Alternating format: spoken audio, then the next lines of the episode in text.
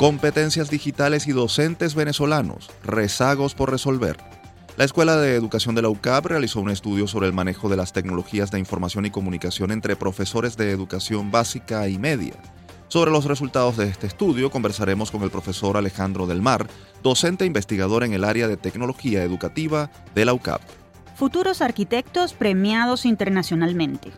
Estudiantes de arquitectura de la UCB fueron galardonados en concurso de diseño en el que participaron seis universidades de América. Compartiremos con una de las ganadoras, Janet San Medina, quien presentó un proyecto arquitectónico ecológico para el archipiélago de los Roques. Tecnologías contemporáneas del asombro al miedo. Desde programas de inteligencia artificial capaces de hacer tareas escolares hasta aplicaciones que crean videos con réplicas exactas de personas, las nuevas tecnologías suponen ventajas pero también peligros que incluyen plagio y suplantación de identidad. Nos acercaremos a esta problemática con la profesora Nelly Meléndez, doctora en innovaciones educativas y directora del Centro de Estudios de Estrategias Digitales de la Universidad Monte Ávila. Oratoria para el desarrollo académico y laboral. La comunicación en público de manera precisa y adecuada constituye una de las habilidades blandas fundamentales para el éxito de profesionales en diversas áreas. El experto y profesor de la UCAB, Carlos Torres, nos ofrecerá algunas recomendaciones a propósito de un curso sobre comunicaciones y presentaciones gerenciales que dicta en el CIAP UCAB. Esta es la agenda temática que desarrollaremos para ustedes en la próxima hora. Les invitamos a quedarse con nosotros en Universate, las voces de la Universidad Venezolana.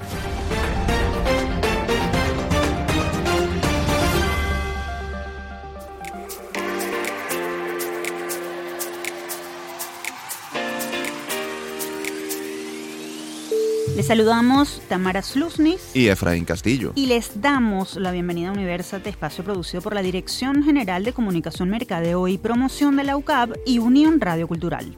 Este programa es posible gracias al equipo conformado por Isabela Iturriza, Inmaculada Sebastiano, Carlos Javier Virgües, Juan Juárez, Fernando Camacho y Carlos Caraballo. La producción está a cargo de Ana Paola Delgado y Daniel de Alba Suárez. Estimados oyentes, qué placer volver a conectarnos con ustedes para compartir desde esta plataforma todo lo que se hace en la Universidad Venezolana y lo que tienen que decir sus expertos sobre temas de interés académico y nacional. Así es, Tamara. En los próximos minutos precisamente vamos a conocer detalles de una investigación realizada por la Universidad Católica Andrés Bello UCAP sobre las competencias digitales de los docentes venezolanos. El que busca, encuentra.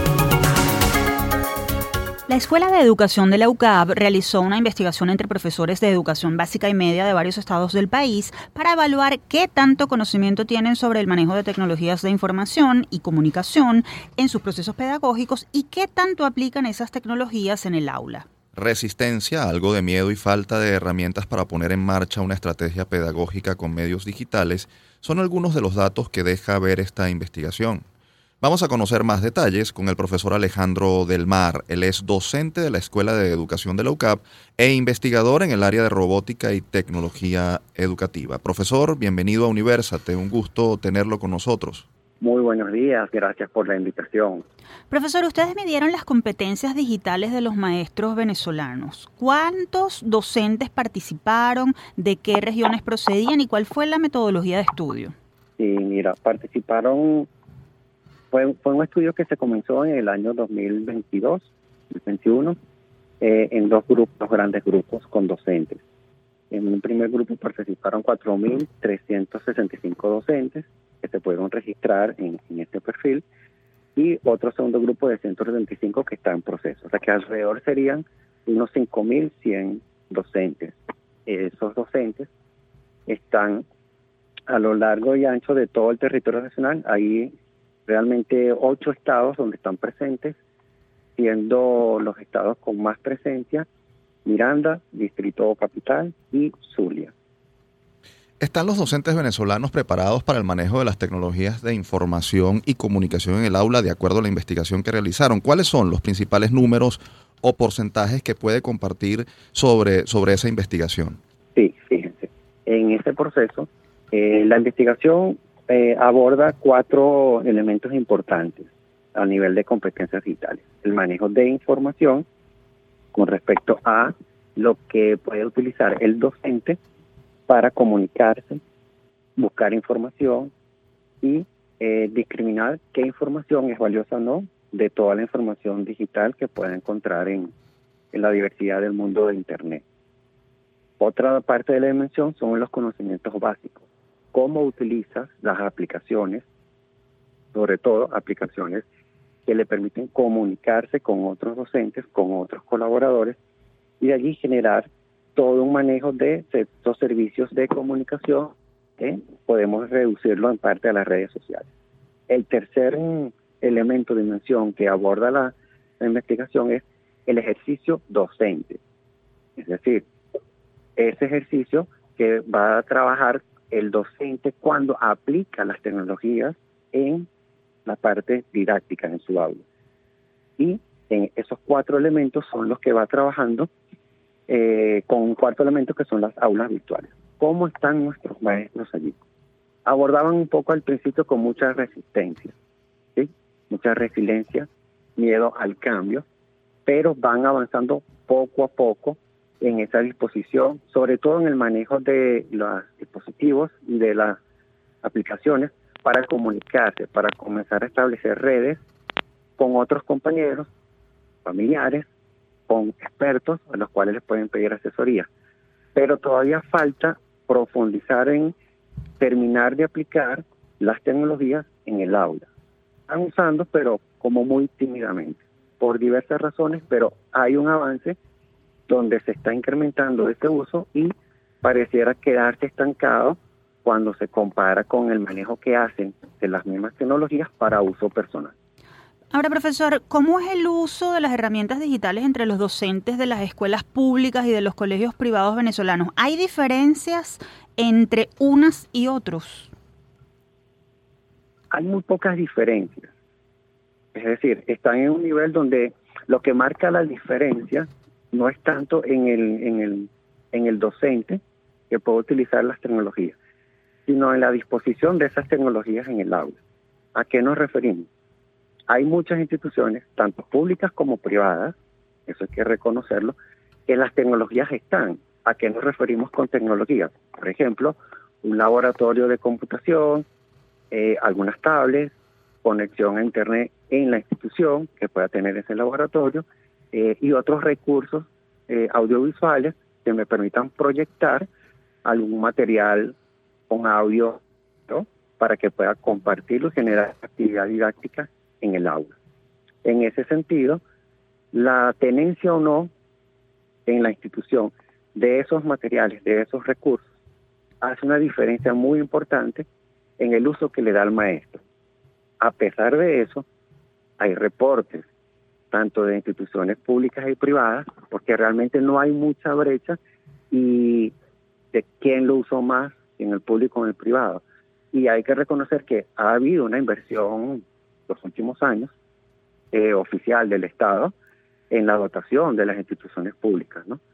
Otro tema es cómo están esos, esos materiales, esos recursos. Pero sí ha habido un uso y un entrenamiento que ha motivado a ese uso. Pero lo que sí demuestra la parte de lo que estamos recogiendo y de lo que estamos analizando es que al final es el docente el que decide usar la tecnología, incorporarla y generar el cambio, ¿no?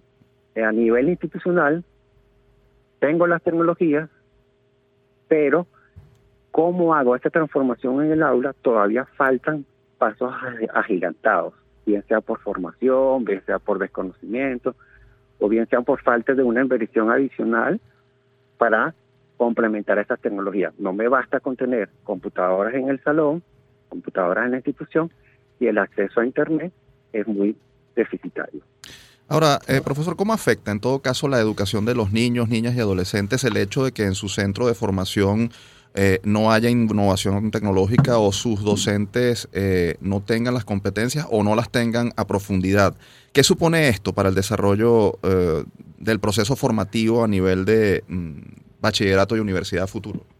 Sí, la, principal dificultad que supone no incorporar de manera adecuada las tecnologías en el aula es un desnivel en el sentido de que nuestros niños, cuando pueden tener acceso a las tecnologías de manera formal, de manera organizada en el aula de clases, cuando luego pasan a otros niveles superiores, entiéndase de primaria, bachillerato, universidad y de universidad al campo laboral, tienen más habilidades, más competencias digitales en el manejo de estos recursos.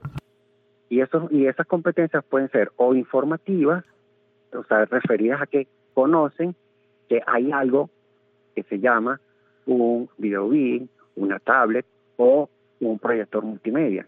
Y la otra competencia que implica eso es el uso, que son capaces de utilizar esas herramientas o de generar productos, recursos digitales con herramientas que ellos trabajen. En concreto, y yo le doy la posibilidad a un niño de que pueda trabajar un mapa conceptual. Un mapa conceptual es una herramienta muy básica para armar unos contenidos y que le permita al niño eh, transformar esa información que tienen de los contenidos, organizarlos de manera jerárquica y mostrarlos, compartirlos de manera visual. Y lo pueden hacer con una aplicación que puede trabajar desde su teléfono, por ejemplo, o con unas computadoras. Y el niño va desarrollando esa habilidad que implica motricidad fina, mover el ratón o mover el dedito en la tableta y producir conocimiento con esa herramienta, por supuesto, cuando llegue a, a otro nivel de educación o a un mercado laboral, va a tener un nivel superior de poder competir, entre comillas competir, con aquel que no tuvo esa oportunidad.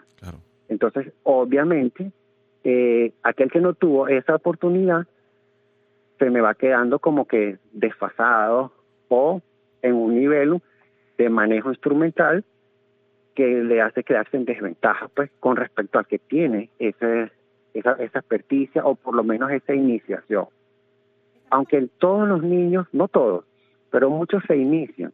Una cosa es manejar el teléfono para TikTok, por ejemplo, o para las redes sociales, y otra cosa es poder manejar el teléfono para generar un contenido que me sea útil a mí y que le sea útil a mis compañeros para realizar un trabajo en equipo.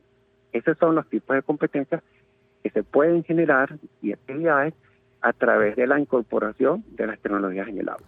Estamos conversando con el profesor Alejandro Del Mar, docente e investigador de la Escuela de Educación de la UCAB en el área de robótica y tecnología educativa. Profesor, brevemente, en años anteriores, la UCAB, en alianza con la Fundación MMG, ha ofrecido programas de formación gratuitos para mejorar las capacidades de los docentes en materia tecnológica. ¿Qué se ha logrado hasta ahora y qué tienen previsto para este 2023?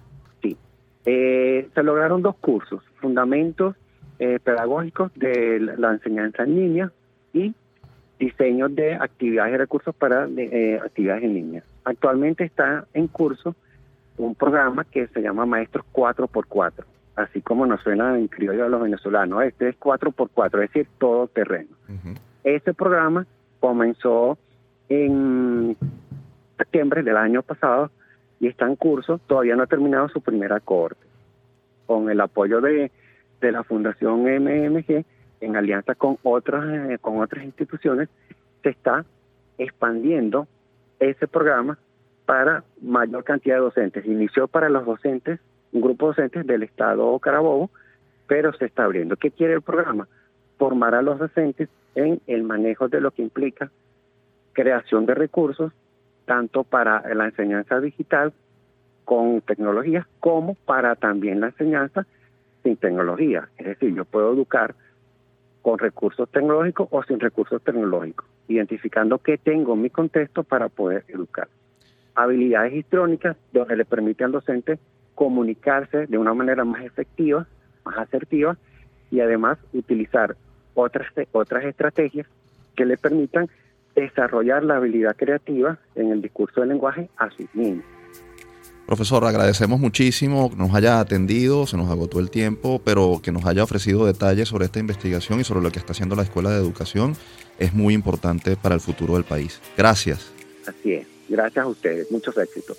Escuchábamos a Alejandro del Mar, docente e investigador de la Escuela de Educación de la UCAB en el área de robótica y tecnología educativa. Para más detalles del estudio sobre el que acabamos de hablar, sobre competencias digitales en docentes venezolanos, pueden seguir la cuenta arroba educacionucab en redes sociales. Desde SOS Telemedicina de la Facultad de Medicina de la Universidad Central de Venezuela, les presentamos Un Minuto de Salud. La doctora Indira Centeno, médico ginecólogo, nos habla sobre qué es la dismenorrea. La dismenorrea no es más que el dolor en el área del abdomen baja asociado con la menstruación. La dismenorrea puede ser primaria, que no hay ninguna causa, ninguna etiología, nada que me lo está causando. Sencillamente son sustancias que se están liberando, que generan contracciones y generan dolor. Y la dismenorrea también puede ser secundaria, con algunas patologías asociadas. Por eso, si es leve, uno va manejándola paulatinamente, pero si pasa de leve a moderada, debemos descartar algo asociado. El tratamiento son antiinflamatorios no esteroideos como tal, calmantes o analgésicos, o si no, anticonceptivos orales. Esto fue Un Minuto de Salud. Visítanos en sostelemedicina.ucb.be.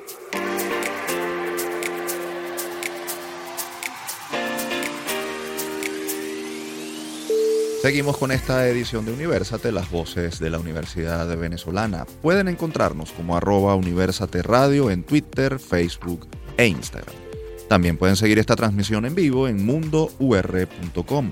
Para ello, solo deben buscar la pestaña Radio en vivo y hacer clic en Unión Radio 90.3. Y a continuación vamos a hablar de oratoria y su impacto en el éxito profesional, y esto con un experto en el tema. Quédense a escuchar. Todo me sirve, nada se pierde. Más allá del conocimiento y competencias que hay que tener en un área específica, la comunicación verbal adecuada y asertiva es una habilidad cada vez más demandada para tener éxito como estudiante, profesional, gerente o emprendedor. Vamos a aproximarnos a la importancia que tiene la oratoria en el mundo de hoy y cuáles son las herramientas a usar para sacarle provecho. Para ello, contactamos de inmediato a Carlos Torres, licenciado en letras, locutor especialista en formulación y ejecución de proyectos y facilitador del curso Oratoria Comunicaciones y Presentaciones Gerenciales que ofrece el CIAP UCAP. Carlos, bienvenido a Universal. Muchas gracias, buenos días, muchas gracias por esta invitación. Carlos, un buen orador no solo es aquel que ofrece mensajes bien construidos, directos y con contenidos de valor, sino el que logra mantener la atención del público y, no menos importante, es ese capaz de persuadir a su audiencia. Partiendo de esto, ¿un buen orador nace o se hace? Un buen orador puede nacer, pero es más fácil hacerlo. Es más fácil eh, aprender las herramientas que te permitan que ese discurso sea así como lo está describiendo. Ahora, en un mundo en el que la comunicación es vital y en el que la bidireccionalidad y las interacciones son cada vez más relevantes, ¿qué papel juega quien domine las técnicas de la oratoria? Bueno, imagínate, son los líderes de las empresas, son los líderes de los procesos, son los líderes de los cambios, son los que gestionan eh, los crecimientos de las empresas hoy día, porque obviamente son los que llevan los mensajes claves que llevan a los desarrollos de las empresas, sobre todo en las empresas y en las organizaciones. Ahora, ¿cómo articular el lenguaje verbal con el no verbal para ser un buen orador? ¿Cómo manejar las emociones o la ansiedad cuando hay que enfrentar a un público, que es quizás una de las cosas que suele incomodar a muchas personas?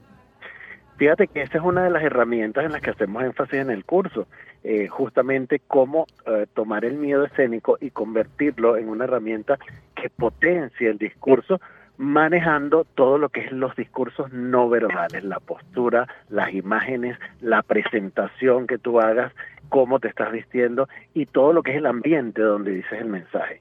Eso es parte de las herramientas que enseñamos en el curso que estamos dando en el CIAP. Estamos conversando con Carlos Torres, licenciado en letras, especialista en publicidad y formulación, ejecución y evaluación de proyectos, locutor y profesor de la UCAB. Carlos, ¿qué recomendaciones sencillas ofrecerías a un profesional que quiere mejorar su oratoria? Algunos tips básicos. Mira, eh, la herramienta y lo que siempre le recomendamos a las personas que han estado en el curso, y es lo que acabamos de hacer en la última edición y en los futuros que, vienen, que deben estar pendientes a través del CEAP, es que el discurso deben practicarlo, prepararlo, hacerlo suyo. Si tú haces el discurso tuyo, si tú eh, eh, conoces todo lo que vas a decir, pues logras persuadir y convencer a tu audiencia de una manera eficiente y de una manera eficaz. Y esa es la mayor recomendación. Sepan lo que van a decir, para quién lo están diciendo, conozcan a su audiencia, conozcan su auditorio, conozcan las herramientas y conozcan el mensaje que quieren dar y es la manera más efectiva y exitosa de dar un discurso. En contraparte, ¿cuáles suelen ser los errores más comunes que se cometen a la hora de manejar la oratoria en el ámbito profesional y gerencial? Improvisar, no prepararte, hablar de lo que no conoces, esos son los errores más comunes. A propósito de los cursos que, estás ofreciendo en el CIAP y que van a seguir eh, presentes este año sobre oratoria y presentaciones gerenciales, ¿cuánto peso puede perder una argumentación sólida si quien la está esgrimiendo se muestra nervioso y poco contundente? Mira, la inseguridad, el miedo escénico rompe absolutamente la comunicación. Si tú no estás seguro de lo que estás diciendo, si tú no, no denotas seguridad frente a la audiencia, la audiencia simplemente deja de escucharte. Y si deja de escucharte, el mensaje no llega. Ahora bien, ¿es posible mejorar esa seguridad y, y, la autoestima del, del orador? ¿Qué, ¿Qué, qué, trabajo se puede hacer allí para, para fortalecer esas áreas que no todo el mundo eh, tiene bueno, tiene desarrolladas, pues. Es absolutamente posible, es absolutamente posible mejorarla porque, como les decía al inicio, la práctica eh, del día a día, la práctica del discurso, el manejar las herramientas te da la seguridad, te fortalece la seguridad y cualquier persona es capaz de cambiar ese miedo escénico por una herramienta poderosa que le permita persuadir, que le permita motivar y que le permita hacer llegar los mensajes. Este taller que tú ofreces en el CIAP, ¿a quién va dirigido? ¿Quién, quién puede tomarlo y dónde se puede conseguir más información? Se puede conseguir información a través de las redes sociales del CIAP UCAP. Este, ahí están todos los cursos que ofrece, no solo el mío, sino todos los cursos que ofrece el Centro Internacional de Profesionalización. Y eh, eh, este curso está dirigido especialmente a aquellas personas que necesitan comunicar, que son líderes de equipos, líderes de, de procesos, que son personas que tienen que manejar los mensajes claves de la de las compañías, de las audiencias, este, y que son encargados de negocios. Esas son las personas que lo toman. También lo han tomado muchos estudiantes para sus presentaciones de tesis, este, y una de las cosas que tiene este curso en particular es que se adecua a la audiencia que tengamos en, en cada una de las cortes que hacemos y hemos tenido experiencias maravillosas donde se combinan estudiantes con gerentes y las experiencias que salen, los productos finales son realmente maravillosos, excelentes y cada uno aprende del otro. La retroalimentación es parte importante de lo que hacemos en este curso. Por cierto, hablabas de estudiantes, Carlos, pero eh, ¿tú crees que en las universidades se está haciendo suficiente para el desarrollo de habilidades blandas como, como esta? Porque eh, a veces se, se, en las escuelas se enfoca mucho el trabajo en, bueno, en desarrollar las competencias propias de las carreras del área de conocimiento, pero no necesariamente se, se hace algo más para, para, para que los estudiantes puedan desarrollarse en esta área. Bueno, fíjate que justamente en las últimas cortes que, que he tenido muchos estudiantes que están en sus trabajos de, de tesis y que saben llevar la investigación, pero no saben cómo comunicarla. Eso nos está hablando de que probablemente, como lo, lo afirma, no estamos desarrollando eso en las aulas de clase eh, durante la preparación de los estudiantes. Finalmente, Carlos, ¿qué duración tiene este curso? Son 16 horas, es un curso bastante rápido, son cuatro días, se trabaja de cuatro y media a siete y media de la noche en 16 horas académicas. Y bueno, pasamos por todas las etapas de conocer las herramientas hasta ponerlas en práctica y cerramos eh, la presentación, se les eh, enseña también a las personas cómo manejar las herramientas de las presentaciones gerenciales que hoy día hay muchísimas en, en la web, no solo el PowerPoint, es lo que todo el mundo conoce. Satisfacción garantizada con ese curso. Absolutamente es lo que dicen nuestros alumnos. Carlos, muchas gracias por haber compartido tu experiencia en nuestro programa y por esos valiosos aportes. Esperamos, esperamos que tengas muchos inscritos en, en los próximos cursos. Seguramente. Muchas gracias a ustedes por la invitación y bueno, siempre un espacio maravilloso para difundir lo que hacemos académicamente en el país. Muchas gracias. Teníamos en línea telefónica a Carlos Torres, licenciado en letras y facilitador del curso Oratoria, Comunicación y Presentaciones Gerenciales que dicta el CIAP UCAP. Para más información sobre este tema, pueden seguir la cuenta arroba CIAP-UCAP o su cuenta personal Calitore en Instagram. Ahora nos vamos a la pausa, pero quédense con nosotros porque al regreso tenemos más información de interés. Somos Universate, las voces de la Universidad Venezolana.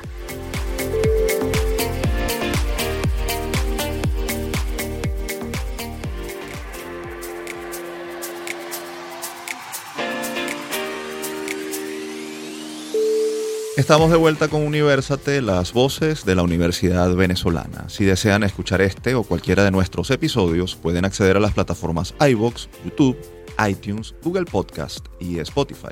Allí nos consiguen como Producción Universate. ¿De qué vamos a hablar ahora? Bueno, ahora vamos a hablar sobre un tema muy importante porque ustedes saben que estamos inmersos en la era digital y nuestra vida está cada vez más envuelta en la tecnología que muestra avances que no dejan de asombrar, pero que también asustan por las implicaciones éticas de su uso. Los invitamos a quedarse con nosotros para que vean de qué se trata. Foro Universate. Escuchen este dato.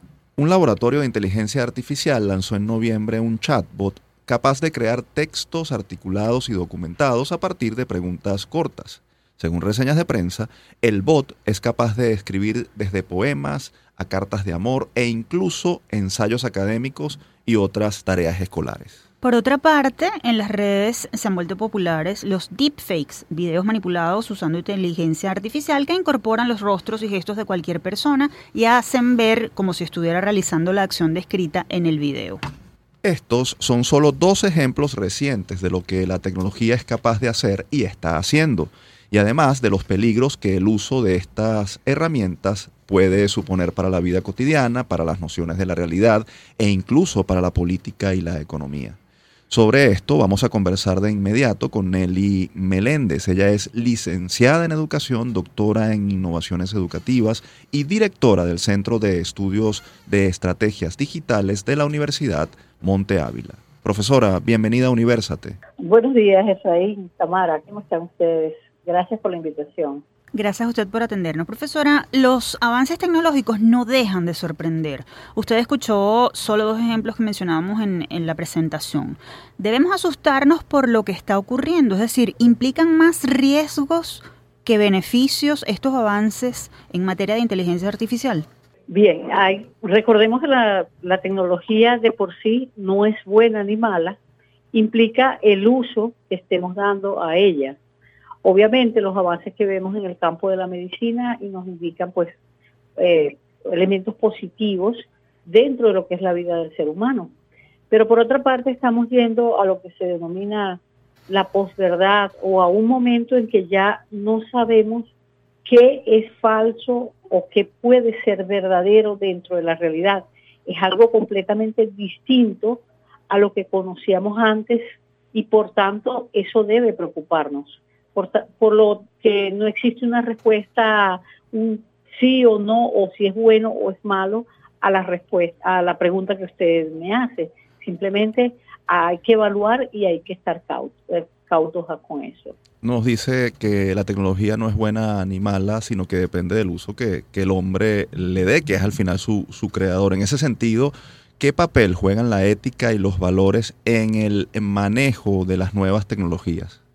Obviamente, eh, la ética, los valores, el, uso correcto de las de los eh, de la tecnología es fundamental para enfocar hacia lo que puede ser el futuro, un futuro de la humanidad eh, próspero, crecimiento del ser humano.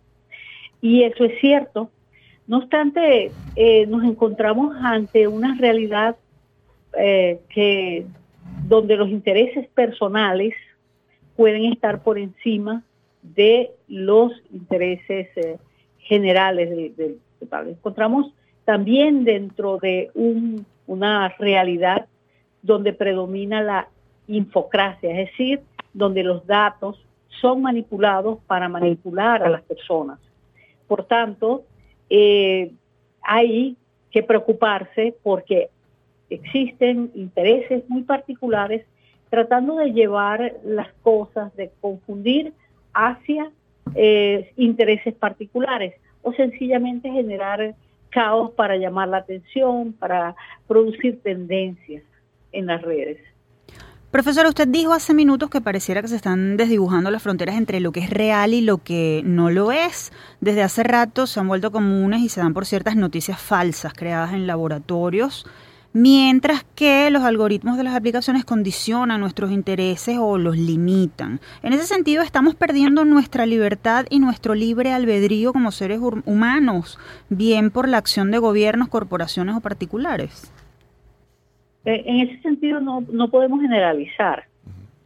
Eh, digamos, si, si, si lo que deseamos decir es que existe, si nos dejamos guiar por, eh, por todas este tipo de, de noticias falsas que crean tendencias, si no somos precavidos, si no analizamos las fuentes, si no estamos claros acerca de nuestros valores, nuestra posición ética, y si no estamos pendientes de qué es verdad, de que hay, hay organizaciones, personas, gobiernos, intereses particulares, allí sí perdemos la libertad, pero si somos suficientemente inteligentes y suficientemente precavidos y estamos claros en nuestras posiciones, podemos tener una lupa para analizar la realidad.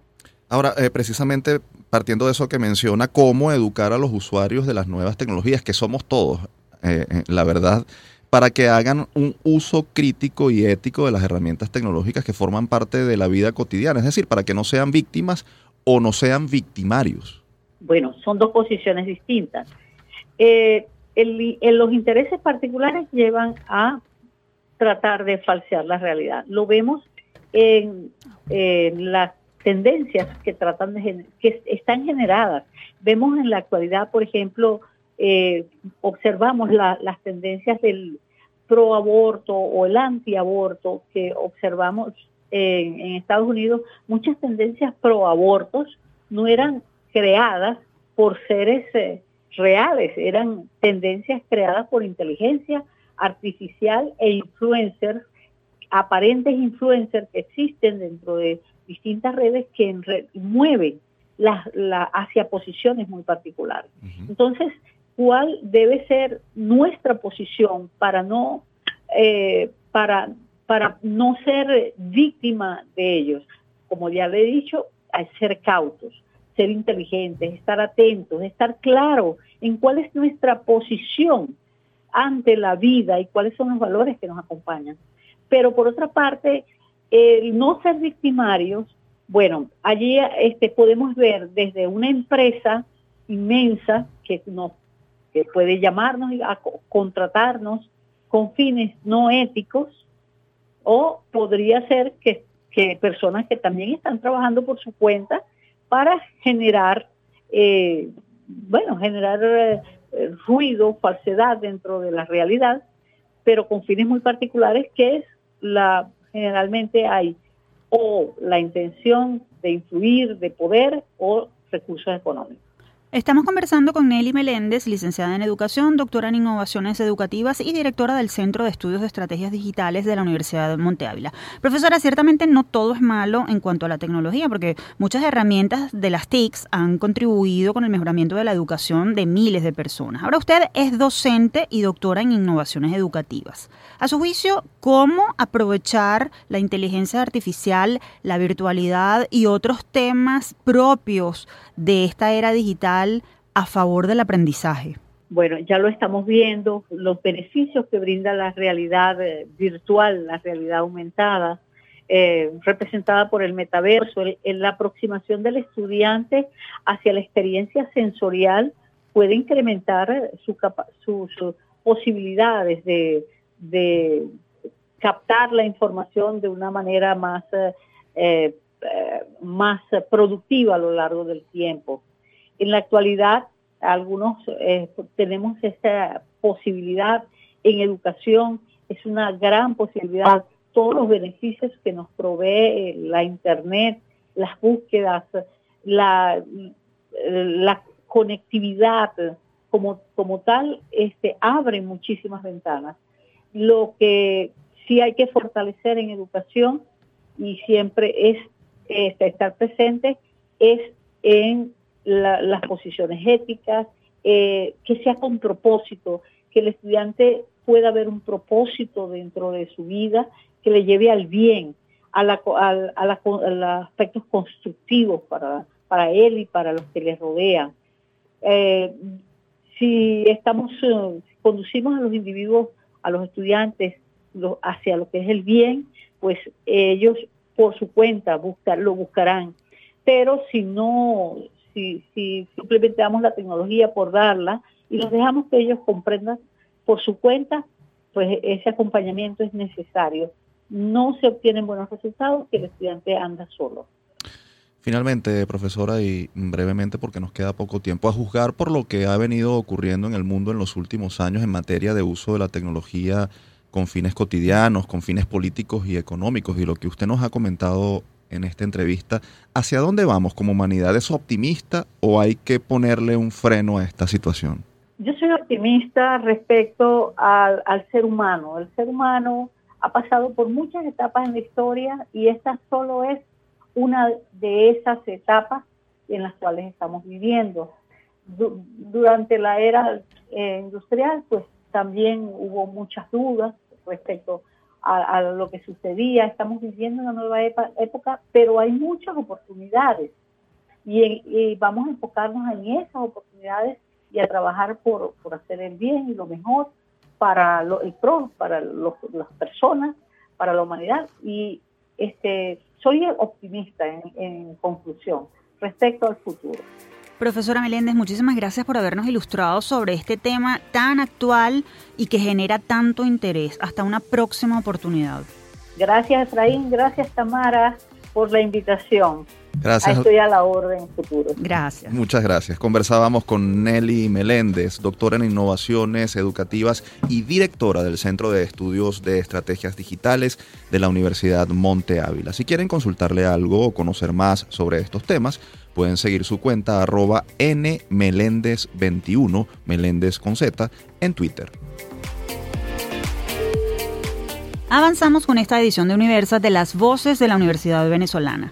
Para quienes deseen dar a conocer en este espacio alguna investigación, proyecto o personaje universitario destacado, ponemos a disposición nuestro correo electrónico produccionuniversate.gmail.com.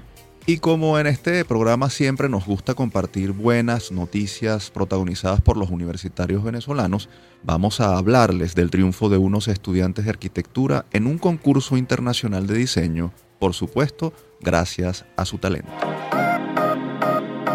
Generación 2020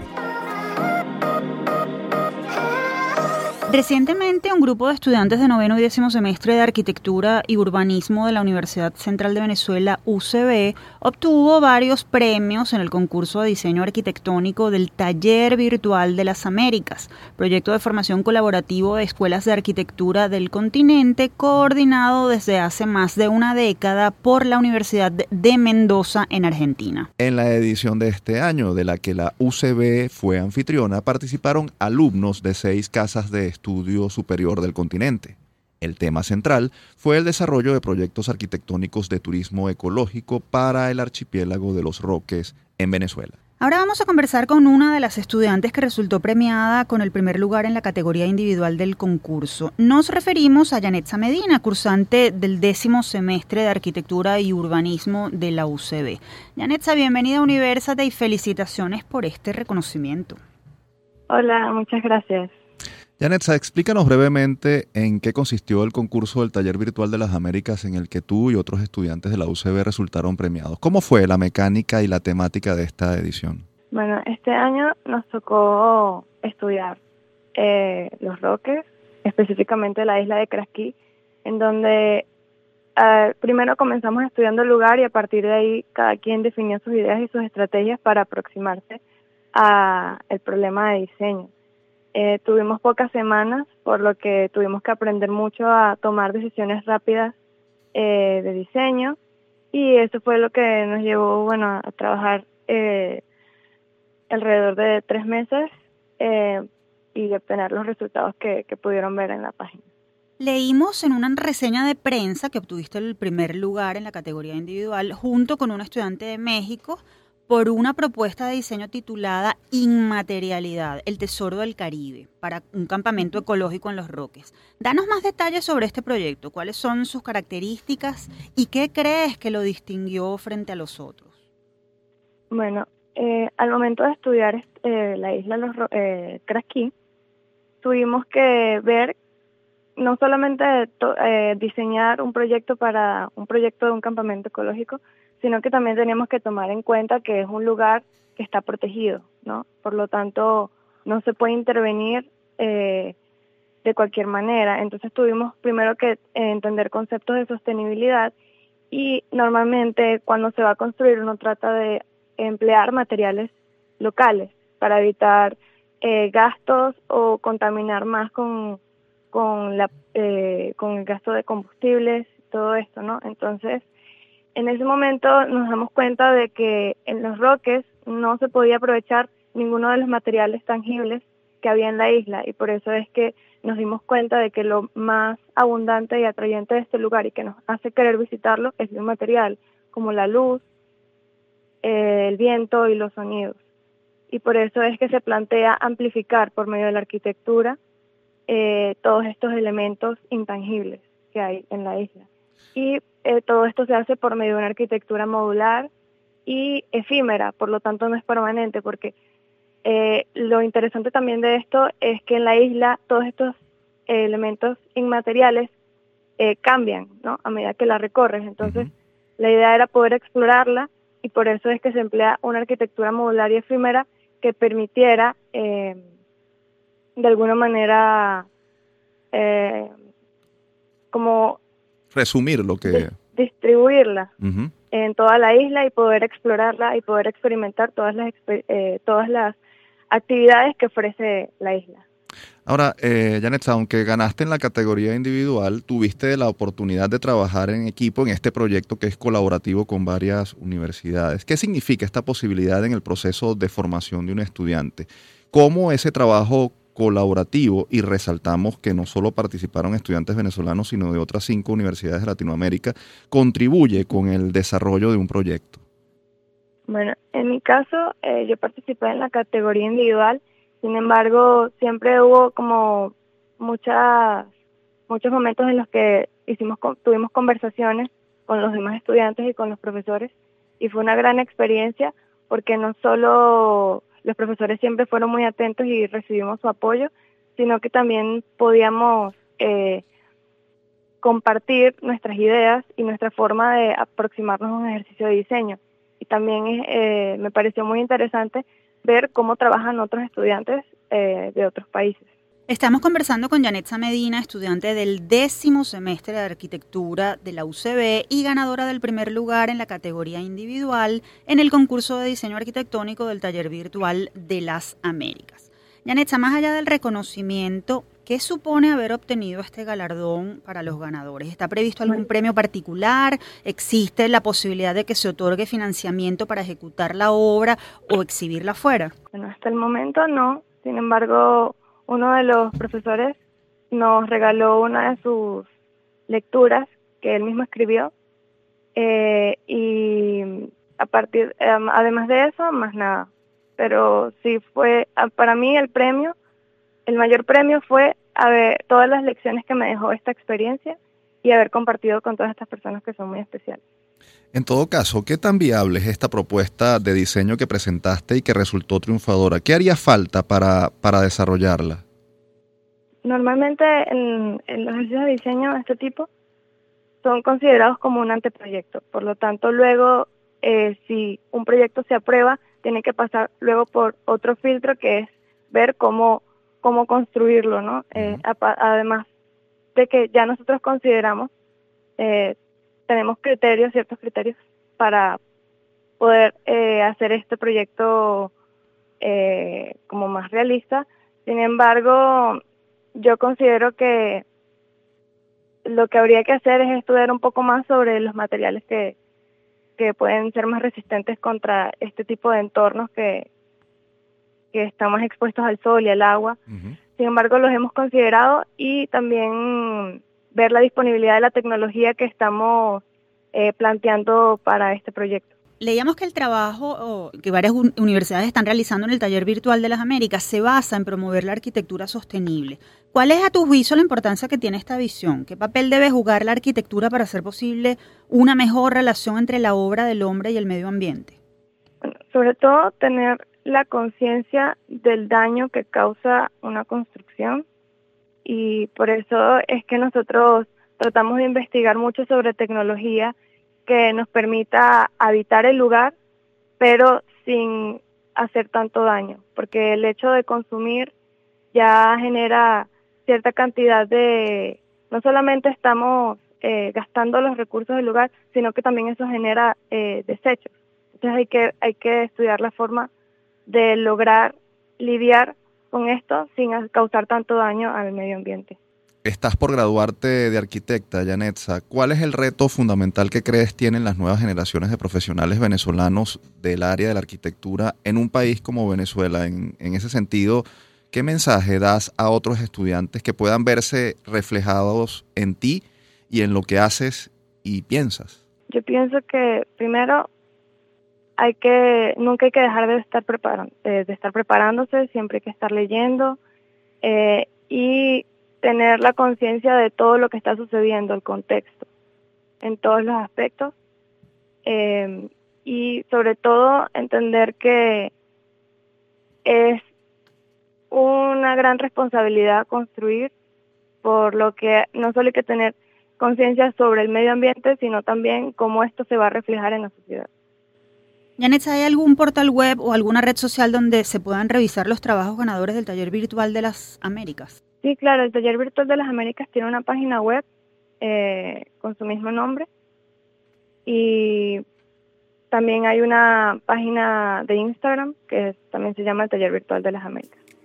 Yanesa, agradecemos, agradecemos muchísimo tu participación y de nuevo les ofrecemos nuestras felicitaciones a ti y a tus compañeros de la UCB por este triunfo que nos hace sentir muy orgullosos como universitarios y como venezolanos. Gracias. Vale, muchas gracias. Fue un gusto conversar con ustedes. Teníamos en línea telefónica a Yanetza Medina, estudiante del décimo semestre de arquitectura de la UCB y una de las ganadoras del concurso de diseño arquitectónico del Taller Virtual de las Américas. Con esta buena noticia nos despedimos por el día de hoy. Antes, compartimos la acostumbrada frase de la semana.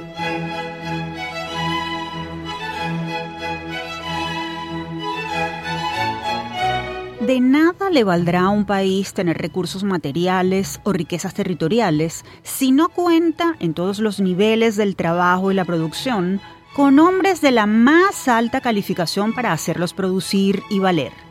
La lucha por la sobrevivencia y el predominio en el futuro del mundo se va a librar en las escuelas y en los institutos superiores de enseñanza.